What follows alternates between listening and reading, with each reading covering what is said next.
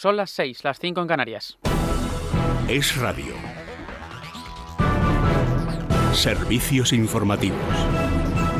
Saludos, ¿qué tal? Buenas tardes. El Partido Popular sella un acuerdo con el Partido Aragonés para la investidura de Jorge Azcón en Aragón tras firmar el pacto con Vox. María Trisac. Este acuerdo tiene como objetivo, según han sostenido las formaciones, dar estabilidad y eficacia a las instituciones aragonesas y lograr que en ellas se refleje la pluralidad de la sociedad aragonesa demostrada en la ausencia de mayorías absolutas en todas las legislaturas. La secretaria general del Partido Popular de Aragón, Ana Alos, ha mostrado su satisfacción por alcanzar dicho pacto y ha señalado que va a dotar de mayor solidez y estabilidad al futuro gobierno presidido por Jorge Azcón. El PP cederá al Partido Aragonés a cambio de su voto a favor de Azcón, cinco direcciones generales en el Gobierno aragonés y la delegación territorial de Huesca. Los nombramientos se harán a finales de mes y está por ver si los aragonesistas asumirán las direcciones generales de Educación Concertada y Cuidados y Humanización que ambos partidos han acordado crear. El hasta ahora portavoz de Vox en el Congreso, Iván Espinosa de los Monteros, ha alegado motivos personales y familiares para justificar su salida de la dirección del partido y para dejar su escaño en el Congreso, aunque eso sí ha matizado que va a continuar en la formación de Santiago Abascal como afiliado de base. Por motivos personales y familiares. Mis padres ya no son tan jóvenes, mis hijos aún no son tan mayores. Y aunque actualmente están todos bien, he pasado en los últimos meses suficientes noches de hospital con ellos para meditar acerca del momento vital en el que me encuentro y representantes de los partidos que componen la coalición Sumar han sugerido públicamente al Partido Socialista que ceda la presidencia del Congreso que se vota la próxima semana para así facilitar un acuerdo con sus aliados y asegurarse la mayoría en el órgano de gobierno de la Cámara. Con los escaños obtenidos en las elecciones generales del 23 de julio y el método de elección de la mesa del Congreso, los dos bloques, Partido Popular y Vox por un lado, PSOE y Sumar por otro, tienen asegurados cuatro puestos cada uno, dos vicepresidencias y dos secretarías y la mayoría la conseguirá quien se haga con la presidencia.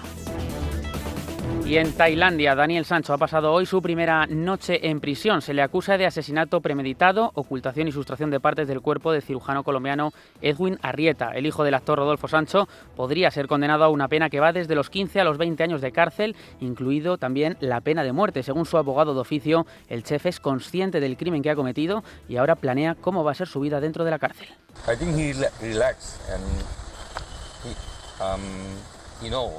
Creo que está relajado. Él sabe lo que hizo. Le he explicado el proceso de cómo estar mejor ahora. Él quiere planear cómo vivir aquí dentro.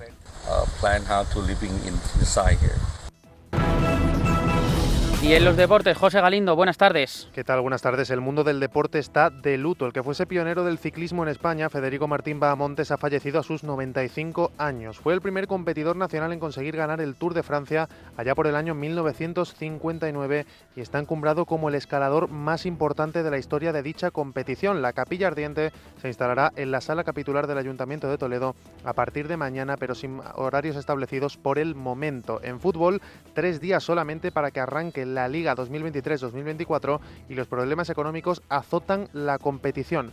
Tan solo 41 de los 90 fichajes han sido inscritos de momento en lo que va de mercado estival.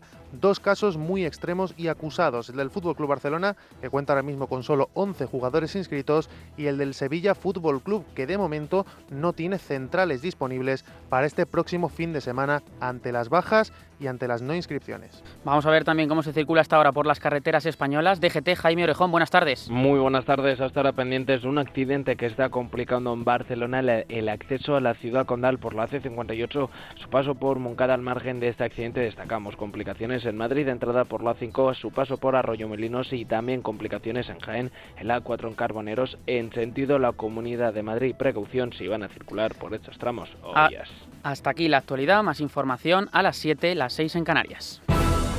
Más información en libertadigital.com. Todos los boletines en esradio.fm.